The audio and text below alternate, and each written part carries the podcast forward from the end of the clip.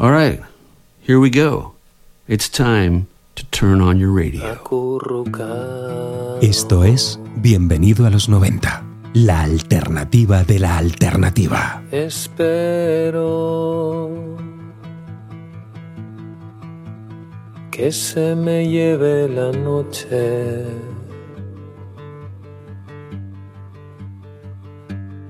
Acurrucado. Espero que se me lleve la noche.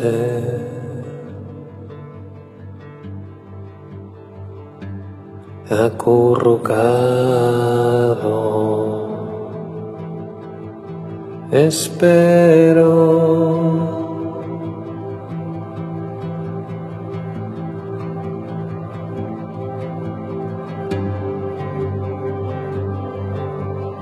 Noche acaba llegando. La noche acaba llegando. La noche acaba llegando.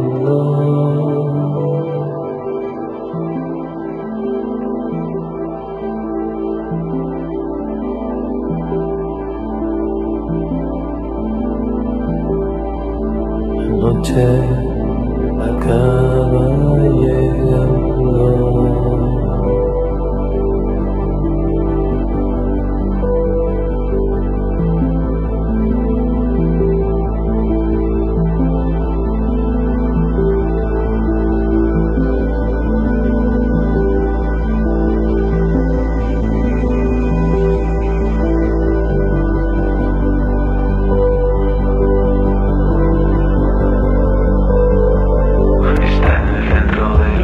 En los años 90 girábamos el dial de la FM de izquierda a derecha, lo hacíamos en busca de algo que lograra conectar con nuestra forma de pensar. Ahora ocurre lo mismo.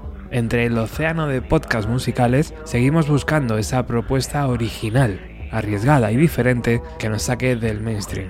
Esa propuesta que nos recuerde que una vez fuimos atrevidos y que nos gustaba desafiar los límites establecidos. La música que Enrique Montefusco ha desarrollado a lo largo de estas décadas tiene ese elemento.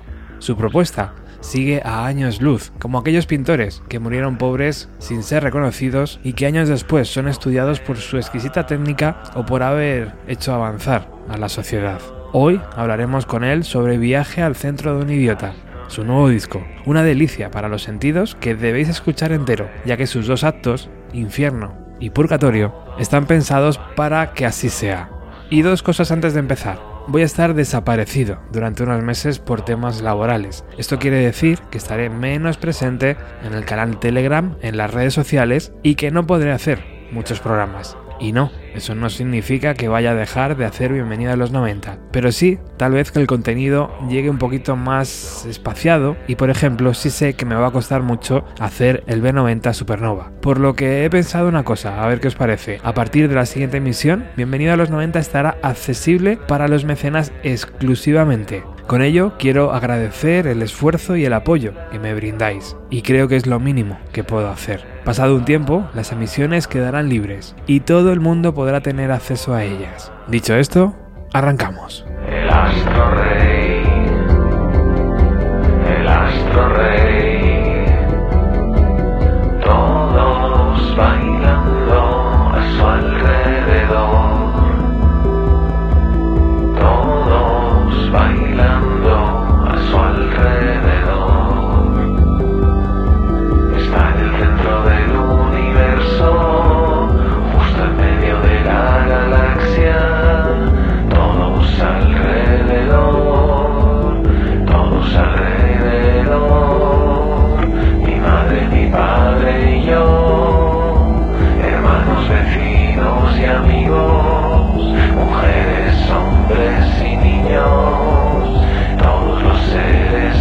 Oh.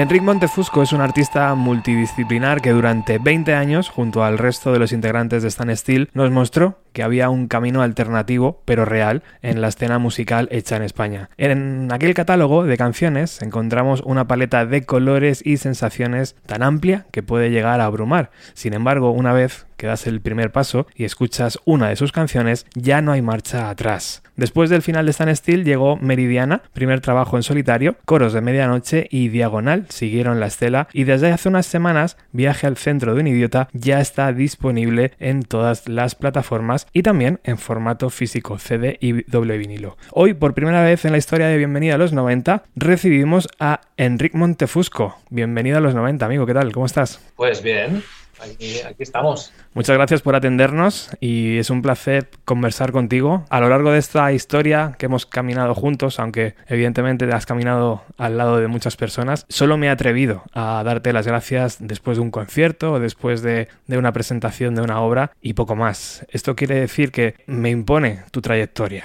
Mm, No, me, me- me es difícil entenderlo.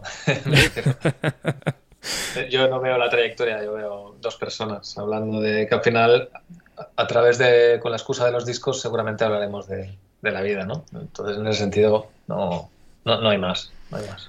Con el paso de los años, ¿has ido notando, Enric, ese respeto de los medios de comunicación hacia tu obra, hacia tus canciones, hacia tu propuesta? Eh, bueno, yo, yo me siento muy, muy afortunado por, por, por el, el trato que recibo, el- el- la escucha, el respeto, el cariño incluso eh, de, mucha gente, ¿no? Me hace sentir bien y le dan cierto sentido a, lo que hago y a lo que me sale y a, lo único que sé hacer, ¿no? En ese sentido, pues, pues sí, lo, lo vivo con, con satisfacción y, intentando devolverlo, ¿no? O sea, de alguna manera estar a la altura, ¿no? Y, me lo tomo muy en serio, es, es- es de las cosas que más en serio me tomo, ¿no? Tomarme el mismo respeto que siento, pues tomarme mi trabajo y por lo tanto a los demás con el mismo respeto. Nunca haré un disco, una canción, ni siquiera una entrevista, un... Nada, no, no, lo haré, no, soltaré nada que no esté hecho con el máximo cariño, ¿no? Antes de preguntarte por tus recuerdos musicales de los años 90, ya que estamos en un programa que habla sobre todo de aquella década, parece que has encontrado el camino correcto y adecuado para evitar esa vida vacía de, de 8 a 5. En las empresas ahora nos empujan hacia la competitividad entre nosotros, a morder para evitar ser mordido, a dar parte de nuestra vida a cambio de una nómina y esa falsa sensación de seguridad. ¿Cómo se sale de esto? Pues llevo 30 años, no, 25 años, eh, quedándome e intentando encontrar la manera.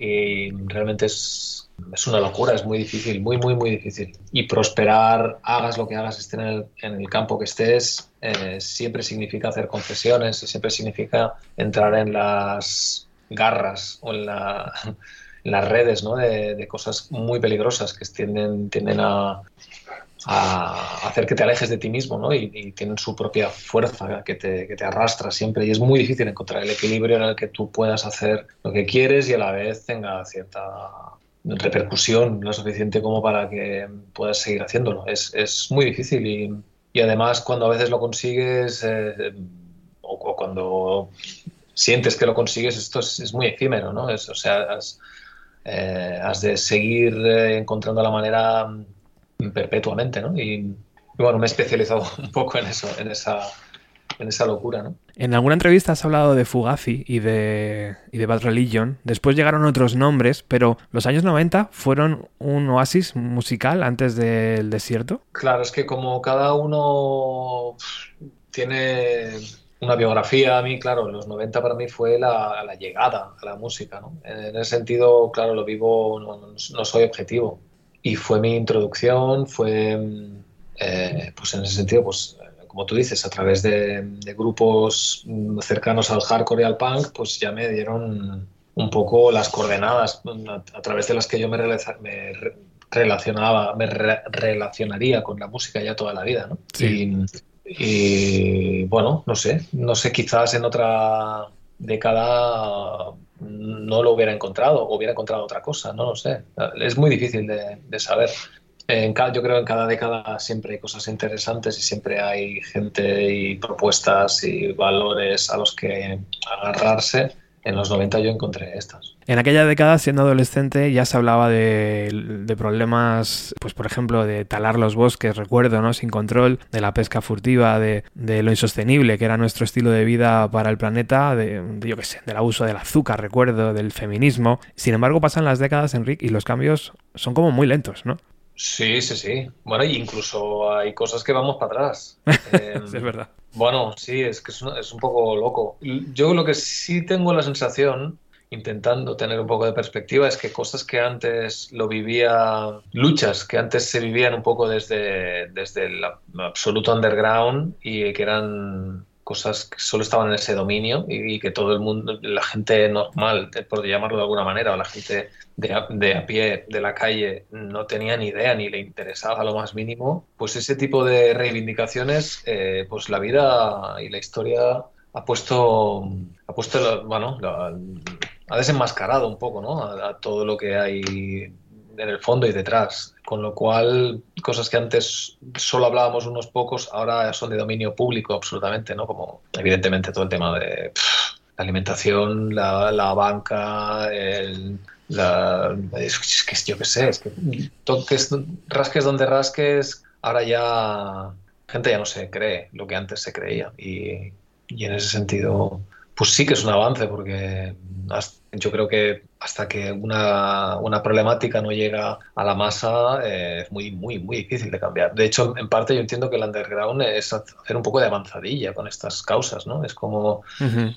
Es un poco de ensayo-error, ¿no? Eh, que a veces salen sale gente diciendo locuras o reivindicando cosas un poco locas, pero muchas veces salen cosas que son muy importantes y son claves para que luego cuando realmente hace falta cambiar las cosas haya ya un trabajo y, un, y una línea y, un, y, una brecha abierta. ¿no? ¿Esto también es una obligación de un padre, el intentar dejar en herencia un mundo mejor? Es evidente que sí, ¿no? Pero joder, ¿cómo se logra eso? Yo estoy un poco ya en la línea de que bastante tenemos con hacer las cosas mejor que nuestros padres, en el sentido de yeah. bastante trabajo tenemos eh, intentando no perpetuar eso, que solo consiguiendo eso, lo otro viene, viene solo. Es decir, si todo el mundo mm, entendiera que su máxima finalidad eh, o su última finalidad en la vida es que sus hijos pasen por menos problemáticas de las que has pasado tú por culpa de, de, de cómo se les ha presentado el mundo, incluso desde casa, eh, las cosas cambiarían solas o cambiarían de una manera más espontánea que no a través de una supuesta lucha en las calles, ¿no? Que, que, no sirve de nada si, si realmente en nuestra manera de entender el mundo y de entendernos a nosotros y de entender a nuestro prójimo no, no cambiamos. ¿no? En ese sentido creo que la formación de individuos eh, va por delante y, y, ese es el gran reto y la gran dificultad. Mm. Y ahí está, perdona, eh, y ahí está la, la importancia fundamental de, pues de los dos únicos elementos que pueden son capaces de, re, ver, de, verse desde fuera, de, de repensar un poco lo, la sociedad en la que se vive, ¿no? que, es la, la, educación y la cultura. Y creo que son los dos grandes campos que parecen no en el día a día en las noticias no aparecen pero que son los únicos que realmente capaces de, de, cambiar las cosas. Aunque la ciencia o haya muchas otras cosas que se supone que son quienes lo tienen que hacer si, si no lo ponemos al servicio de algo que valga la pena no sirve de nada al contrario. Tú eres un idiota.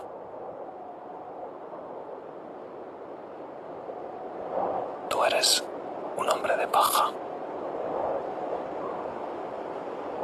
eres yo.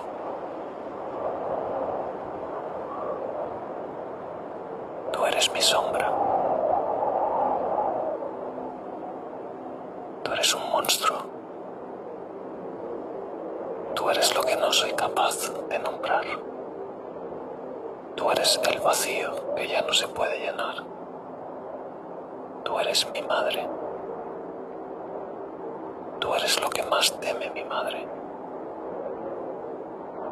Tú eres la abuela que enloqueció. Tú eres la guerra que hizo pasar hambre a los nueve hermanos de mi abuelo. Tú eres la cabeza gacha del campesino que llega a la ciudad. Tú eres la tibieza del apaleado. Tú eres la venganza del que se quedó en el camino. Tú eres el odio sordo de quien nunca pudo hablar. Tú eres la humillación de quien no tiene lo necesario. Tú eres el fracaso de todos los hombres y mujeres ante la masa. Tú eres el miedo de mi otro abuelo cuando vinieron a buscarlo para matarlo. Tú eres el miedo y la enfermedad perpetuándose. Tú eres todos los antidepresivos de las tres generaciones con las que he convivido. Tú eres el daño que haré a mi hijo. Tú eres mi culpa, disfrazada de enfado.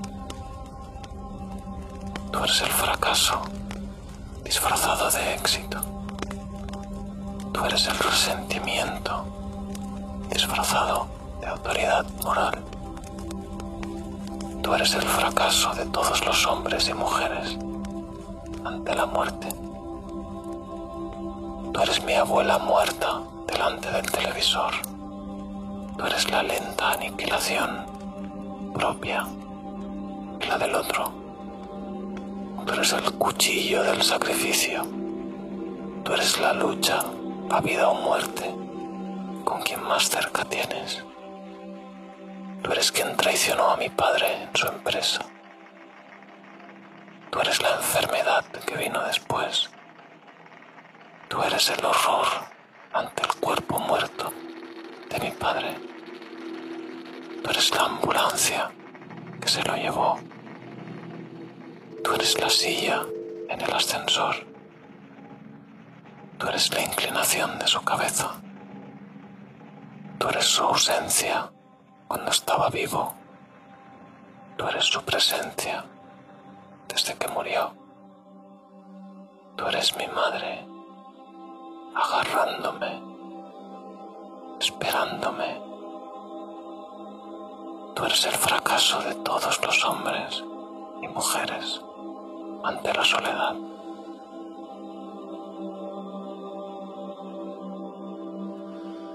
Esta noche, esta noche baja la escalera oscura.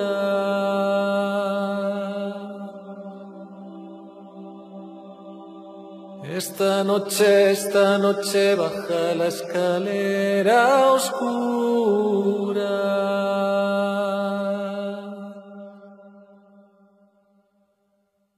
Busca tu mamá dónde estará, busca tu mamá dónde estará, si tienes valor,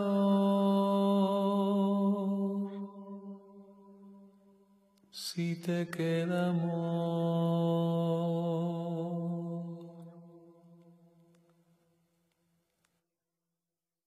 Esta noche, esta noche baja la escalera oscura.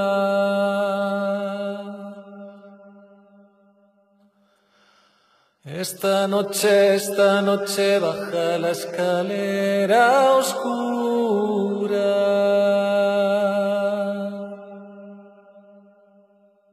No corras, no huyas porque corre tanto como tú. No corras, no huyas porque corre tanto como tú.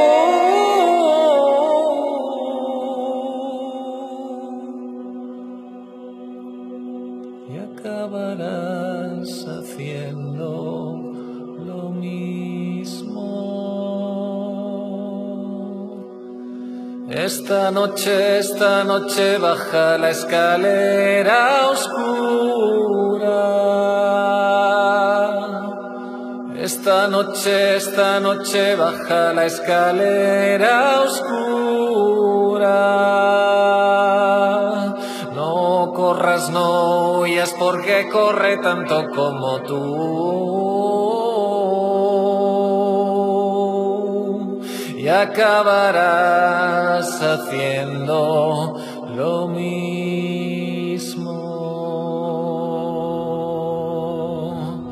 Y así avanza la enfermedad como una pelota que nadie puede parar.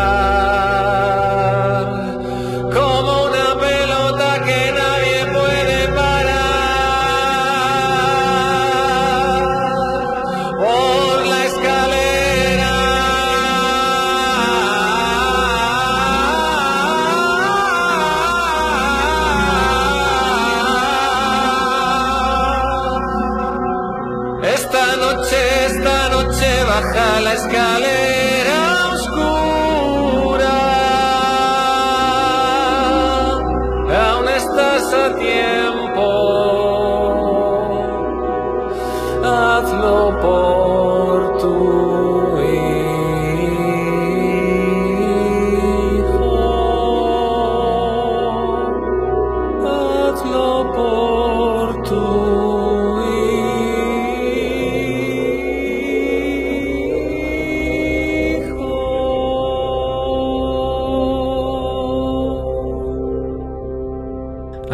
Preguntaba por, niños, ¿no? Por esa imagen idílica que tenemos de su mundo, que es casi envidiable, ¿no? Eh, el sentirse cerca de un niño, el entender cómo en- comprende la vida, cómo mira la vida, ¿no? Sin ese miedo que muchas veces eh, tenemos de mayores. ¿Cómo lo has vivido tú como, como papi? ¿Cómo lo has asumido? ¿Cómo lo, cómo lo bebes día a día? Es el hecho de, de poder ver en otro ser, ¿no? Esa forma de decir, joder, qué bonito, ¿no? Poder entender su mundo y poder ayudarle para que sea mejor. Sí, es muy fuerte. Em, Es como estar con ellos te da la medida de lo que hemos perdido. Eh, eh, y, y tenemos la manía los adultos de, de querer enseñarles cosas, ¿no? Y de Hmm. pretender que sabemos mucho y que ellos tienen que mirarnos y, y aprender de nosotros, pero yo creo que es, creo que es al revés, creo que es al revés. O yo lo, lo vivo, lo vivo así y ellos me dan la medida de lo, de lo que no, de lo que ya no puedo hacer o de lo que me cuesta muchísimo hacer, ¿no? Y luego aparte está, pues bueno, evidentemente hay unas normas sociales que se tienen que enseñar porque no, no vivimos solos, ¿no? Y, la dificultad está, como siempre, pues en compaginar lo que es la libertad y la pureza que, con la que partimos con pues, el mundo que se nos presenta. Y ahí el conflicto servido.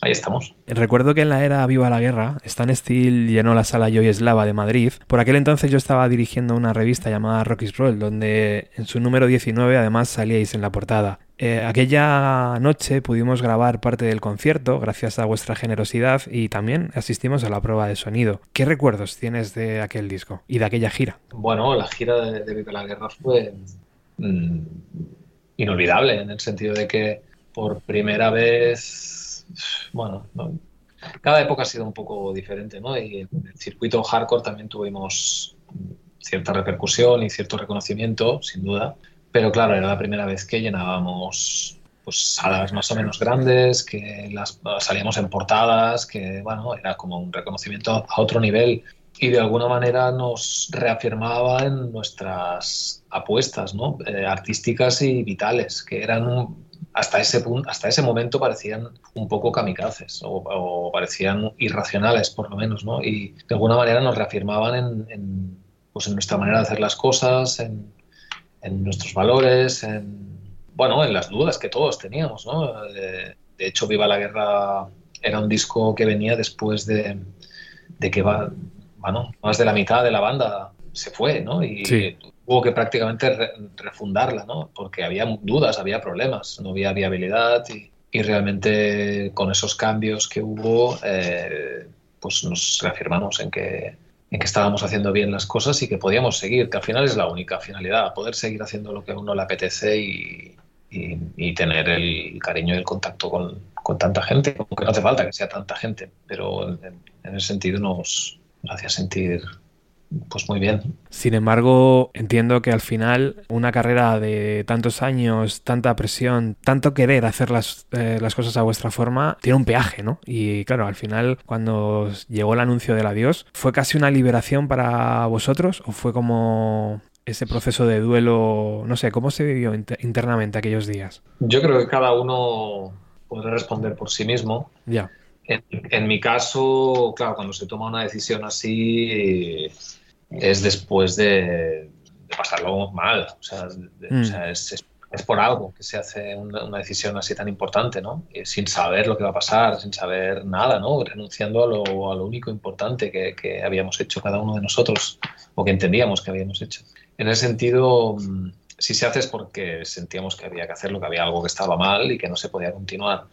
Y yo en, en ese sentido lo viví como una liberación, como una liberación de, ok, eso que ya no podía seguir, hemos sido coherentes, hemos, hemos hecho lo que teníamos que hacer y ahora volvemos a ser libres, cada uno, o yo por lo menos, para replantear nuestra vida y volver a, a levantar la, la mirada, ¿no? Un nuevo horizonte. En ese sentido, yo desde el momento mismo en el que se anunció sentí pues como no- nueva ilusión.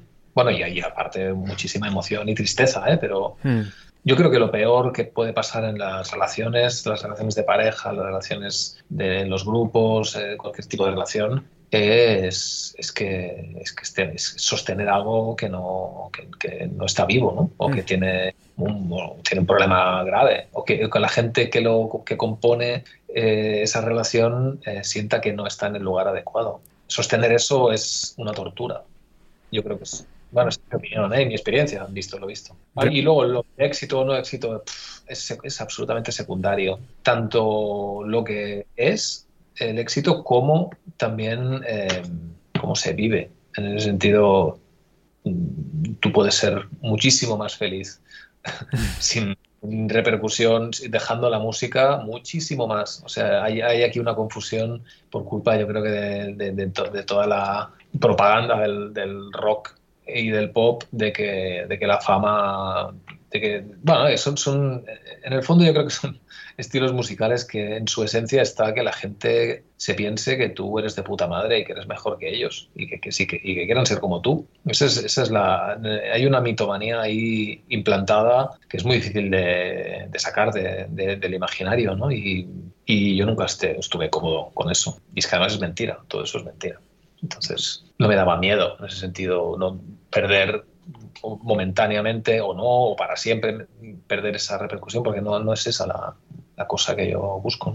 La agradezco cuando funciona y cuando hay, pero evidentemente no es, no supedito otras cosas a eso.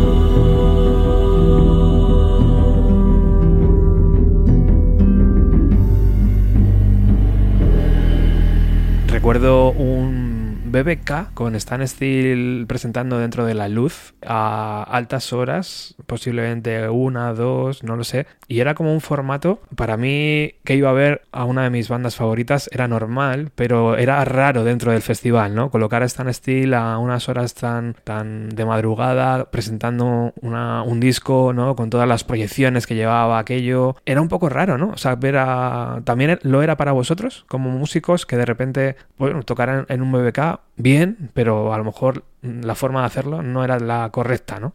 No, ese es el problema, que, que para realmente prosperar en este mundo tienes que encajar en el registro y en, y en los marcos que, que te ofrece el- el- el- pues en este caso la industria del espectáculo musical, ¿no? Y Mm. evidentemente Stan Steel pues no ha encajado nunca en nada y en eso pues menos. Claro. Y, y en la medida en la que nosotros intentamos darle la vuelta y, llevar cierto espectáculo, precisamente para romper con eso, ¿no? De las proyecciones, bueno, todo eso, ¿no? Fue como una inversión muy fuerte de, de tiempo, de dinero, de energía, ¿no? Y en parte yo creo que todo esto acabó mal, por llamarlo de alguna manera, porque nos sentimos que en el fondo no, en el mundo de esta industria no, no se valora esto. No, se valora lo que traigas, solo tu poder de convocatoria y lo grande o pequeño que puedan poner tu nombre en un cartel, ¿no? Pero lo que luego traigas tú de más, era, nosotros sentíamos, yo por lo menos que estoy, estaba siempre muy pendiente de esto, porque claro, hay que estar muy pendiente de, de cada pequeña cosa, eh, era más un problema que otra cosa. ¿no? Era como la sensación de estar in- intentando hacer algo que no, para lo que no estaba preparado. el- Bueno, o igual nosotros no estamos preparados, o ellos, o, o otros festivales para nosotros, no, da igual, pero lo que yo hace, ya me di cuenta en la gira de, de Bonaparte, em, es que no iba mm, a convertir a Stan Steel en un grupo que solo fuera a los festivales y fuera uno más, diga, en el sentido de pues todo lo que significa un festival, no porque los otros grupos sean peores, ¿eh? sino o iguales, sino que se, se aplana muchísimo las propuestas artísticas, muchísimo, se, se achatan absolutamente. Y yo lo sé, cada vez que salía de un festival haciendo, adaptando mi repertorio a 45 minutos, las más cañeras, las que tuvieran más ritmo a negras, cambiando las, las más tranquilas, todas nuestras dinámicas inutilizadas, inutilizables en esos registros y, y pendientes de si la gente daba palmas o no, yo me iba a casa hundido. Eso no, eso no es lo- mi, mi opción vital, no, no era eso lo que yo quería, ¿no? Estar, entrar en, en esas problemáticas, ¿no? Porque es que acabas siendo esclavo de eso y acabas, te acaba condicionando todo y, y yo no, me interesa, nunca quise entrar en, esto. ¿no? Mm. y ver que la alternativa pues tampoco no acababa de, de valorarse mm, hizo que entráramos en un problema de, pues económico, de que no, no salían, la- no, no- no- no se, se apagaban exactamente lo mismo por llevar un pollo increíble que si fuéramos nosotros, porque al final el nombre es el mismo si lo pones en un cartel y el poder de convocatoria era el mismo, ¿no? Entonces lo valoraban exactamente igual. Entonces era como hemos estado un poco, hemos tirado, en términos empresariales hemos tirado este dinero ¿no? Mm. y, y efectivamente lo pagamos, lo pagamos y lo pasamos mal. Poner foco en las cosas cotidianas y dotarlas de una importancia y de un peso real se ha convertido en, una, en uno de tus superpoderes. Yo creo que no hay nadie en la escena que haga nada parecido, por lo menos yo no lo conozco. ¿Cómo logras sumergirte en esos recuerdos y dar con las palabras adecuadas? ¿Cómo, cómo se inicia ese proceso, Enric? Yo lo paso muy mal eh, en ese proceso porque no me sale.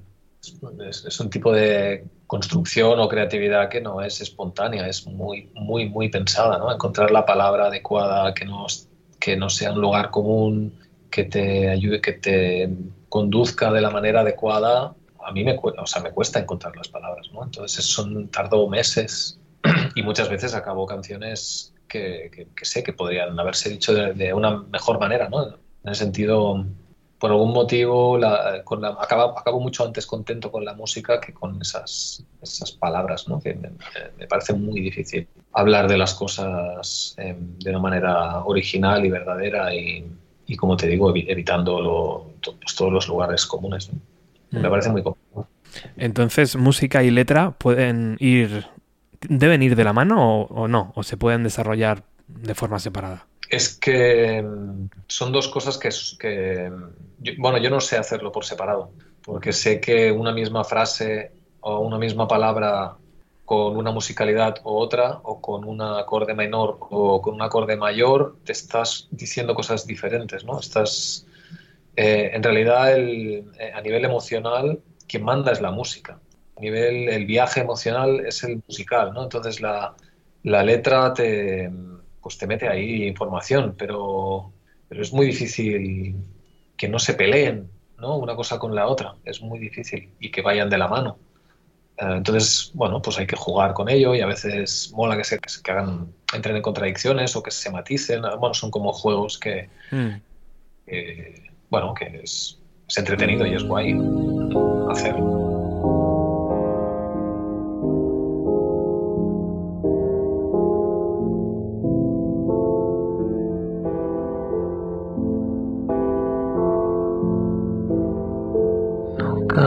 Cabías en tu cuerpo, no cabías en la ropa, no cabías en tu habitación, no cabías en tu familia, no cabías en tu grupo de amigos, no cabías en las calles de tu ciudad.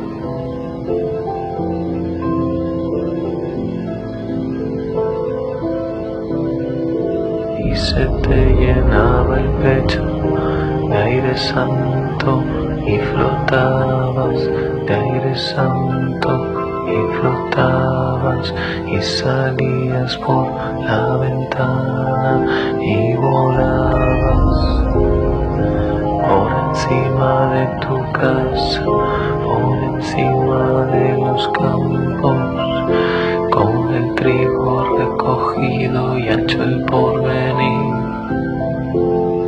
Egoísta por amor, desertor, ser bendito y conquistador.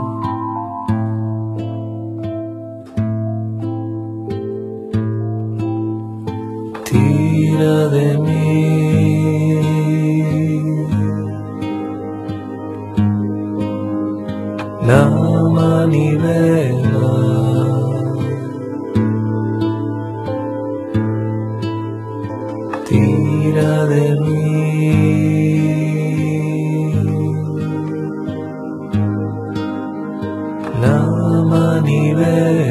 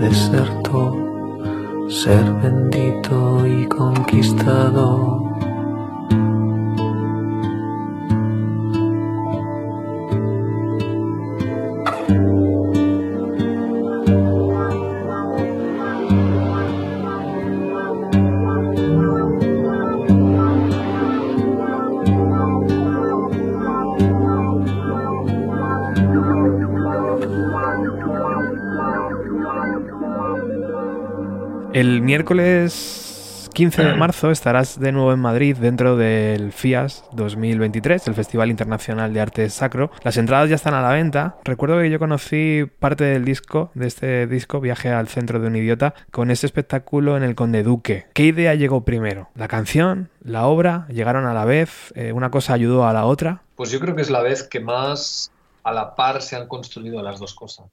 Porque se han condicionado, así como por ejemplo Room de con Stan Steele, primero hice el disco y luego pensé el espectáculo, te pongo un ejemplo, o luego en el extremo opuesto, cuando hice Tatamala, que es el espectáculo que hice en- con Meridiana, bueno, junto a Meridiana, pues hice un espectáculo y luego añadí algunas canciones del disco de Meridiana, pero primero había la parte teatral, ¿no? Mm. En este caso, realmente la creación ha sido a la vez. Ha sido a la vez y, y creo que ha sido muy positivo porque me ha permitido hacer un disco que no, que no hubiera hecho de ninguna manera. ¿no? Eh, me, me ha permitido hacer, usar unos registros, unos tempos, entrar en, en esta temática que quería tocar de una manera que no me hubiera atrevido en- en- si lo hubiera pensado como canciones. Y ahora, vis- incluso visto en perspectiva, creo que lo que quedará de este disco o, lo- o la mayor aportación precisamente será eso, ¿no? Será pues haber usado las voces en off, haber hecho desarrollos muy largos, eh, haber em, abordado temas de una manera di- diferente, ¿no? Porque em, esa es la particularidad de este disco y, y lo más interesante, sin duda, yo creo. Oye, Enrique, el cortometraje de 15 minutos es tal vez uno de los accesos más fáciles y perfectos ¿no? para este disco. ¿Cómo fue pasear por la ciudad con ese disfraz? ¿Cuál es la reacción que tenía la gente al, al veros trabajar por allí? Bueno, había de todo. De todo, claro. También te diré que tengo la sensación de que la gente ya lo ha visto todo. O sea, un mundo que, claro, si esto llega a pasar hace 30, 40 años, eh, pues que hoy en día ya todo el mundo lo ha visto todo, aunque solo sea por, por la tele, ¿no? O por, la, por una pantalla, pero eh, es difícil realmente sor- sorprender a la gente. Tampoco lo pretendía en absoluto, ¿eh? Eh, no, no iba de eso. Pero, pero bueno, también había, alguien, había gente que interactuaba y gente que hacía bromas y gente que... Bueno, había de todo un poco. Posiblemente ese, no sé cómo llamarlo, ese ser de paja acabó antes en las redes sociales que, claro, en el propio vídeo, ¿no? Seguramente alguien le haría al- alguna foto y lo colgaría, ¿no? Pues no lo sé. No- la gente que me vio no, no sabía quién era, Claro. Pues tampoco la- luego la- he localizado ningún documento de ese tipo. En la portada del disco también vemos a ese ser de, de paja. En la contraportada te vemos a ti sumergido en un bosque. Es la naturaleza, ¿no? Esa parte fundamental que tenemos que abrazar en la vida y yo creo que tú lo defiendes en cada entrevista, ¿no? Sí, bueno, yo por lo menos lo he encontrado. He encontrado que es, es un camino ineludible para mí. ¿eh? O sea, sentir que formamos parte de, eso, ¿no? Y aceptarlo, ¿no? Aceptar nu- nu- nuestra pequeñez y, la belleza que nos, que nos rodea y de, la, y de la que en nuestro día a día normalmente ignoramos, ¿no? O, o- obviamos más que ignoramos, ¿no? No sé. Y además también eh, decidí hace unos años ya venir a- al campo a vivir y sin duda ha sido muy importante en, mi- vida tomar esta decisión. Hay un festival de música, Enric, ya estamos finalizando, que vende todas las todas sus entradas sin anunciar ningún nombre, sin anunciar ningún artista. Eh, la gente compra su, su entrada, la gente compra el acceso al festival simplemente por la experiencia, por saber que, que primero se lo van a, a pasar bien, va a ser una experiencia vital y luego siempre van buenos músicos y buenas bandas. Me pasa lo mismo con tu arte. Siento la necesidad de apoyarlo para que no se acabe. Es un acto egoísta, lo sé, pero cuando, lo, cuando se lanza un nuevo disco, de hecho, este que tengo aquí detrás es el ejemplar firmado. Cuando lo vi dije, joder, claro, tengo que estar ahí. Y el próximo 15 de marzo también, ¿no? Aunque ya te haya visto en, en Conde Duque, pero entiendo que es el único camino para que puedas seguir trabajando. Es el camino correcto, ¿no? El de apoyar al artista, aunque sea de forma egoísta, que siga creando, ¿no? Arte que nos llene. Sí, yo, yo hay, hay cosas, um, muchas veces se, se, nos enseña como a dar las gracias, ¿no? Por todo. Sí. Y, y, acabamos dando las gracias por cosas que no nos han aportado nada, ¿no? Eso es un mero formalismo, ¿no? Y es, bueno, es como un, una convención y gracias de nada, bien, vale, incluso el trabajo, tal. Pero luego hay otro tipo de agradecimiento que es más profundo y más sincero, ¿no? Yo lo siento con, con personas o con artistas que me han sinceramente, me han ayudado, me han, me han, hecho ser mejor persona, ¿no? Me han hecho crecer, me han hecho, no sé, de, de, diversas formas, ¿no? Y hay un agradecimiento sincero que yo siento y siento la, la necesidad de, en la medida en la que puedo, o que, o que la, se me permite, pues, pues devolverlo, ¿no? Es, es casi como un mandato, ¿no? Por, por, pequeño que sea. Y sale de dentro. A mí, por lo menos a, me, me, pasa, me pasa a mí, ¿no? Y no sé, a lo mejor a alguien también le pasa con lo que con lo que hago yo. Oye, por cierto, hablando de las firmas de los discos, ¿cuántos firmaste más o menos? Uy. Muchos, ¿no? Sí, cientos, no sé, no me acuerdo. ¿Y siempre la misma frase o en alguno cambiaste? no, empe empecé variando, pero es que... Claro, Se acababan las neuronas, ¿no? No, claro, no, no, no puedo. No, no tengo tanta tantas buenas intenciones dentro.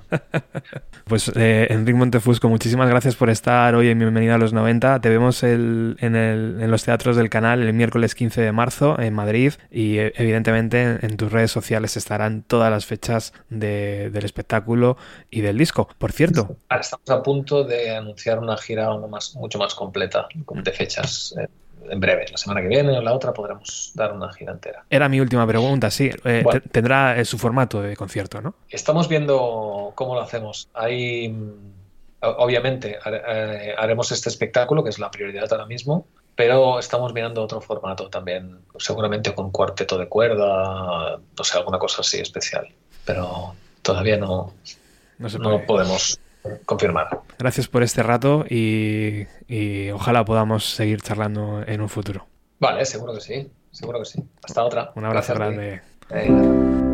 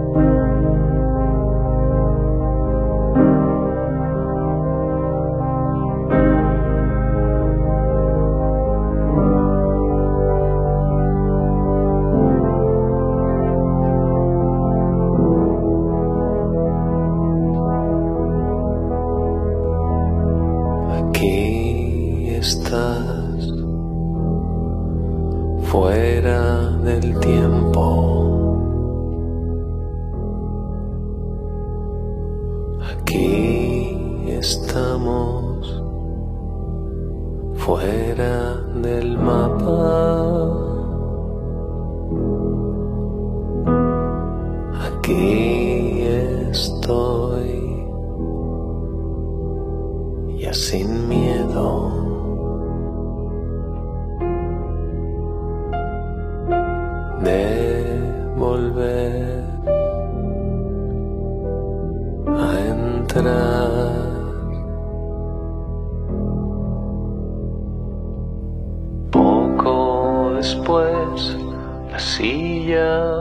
Venga.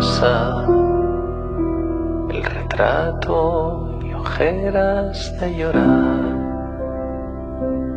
La sopa en el plato y nunca nada que decir.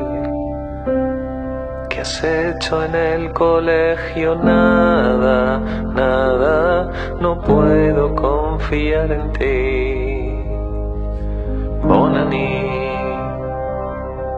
Bonani, es muy pronto, pero ya es tarde para abrir mi corazón.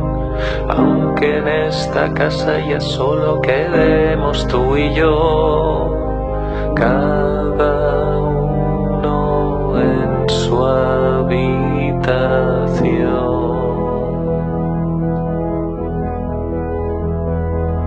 Mi puerta cerrada,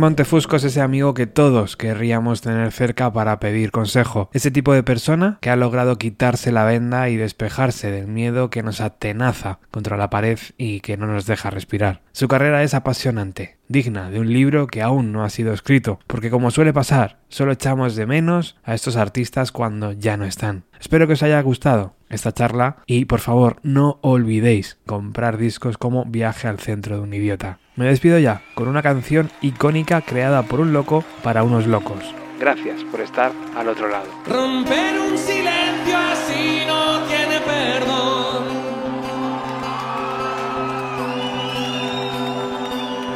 Romper un silencio así no tiene perdón.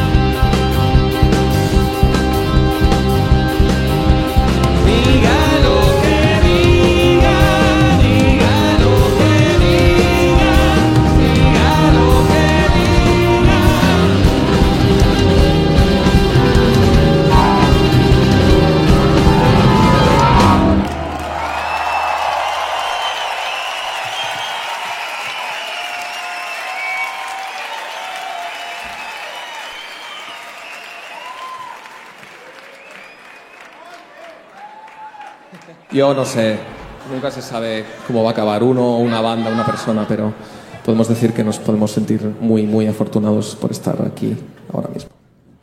Eh, creo que la mayoría de la gente, es curioso que si la- el 99% de la gente le tocase la lotería, cambiaría de vida radicalmente.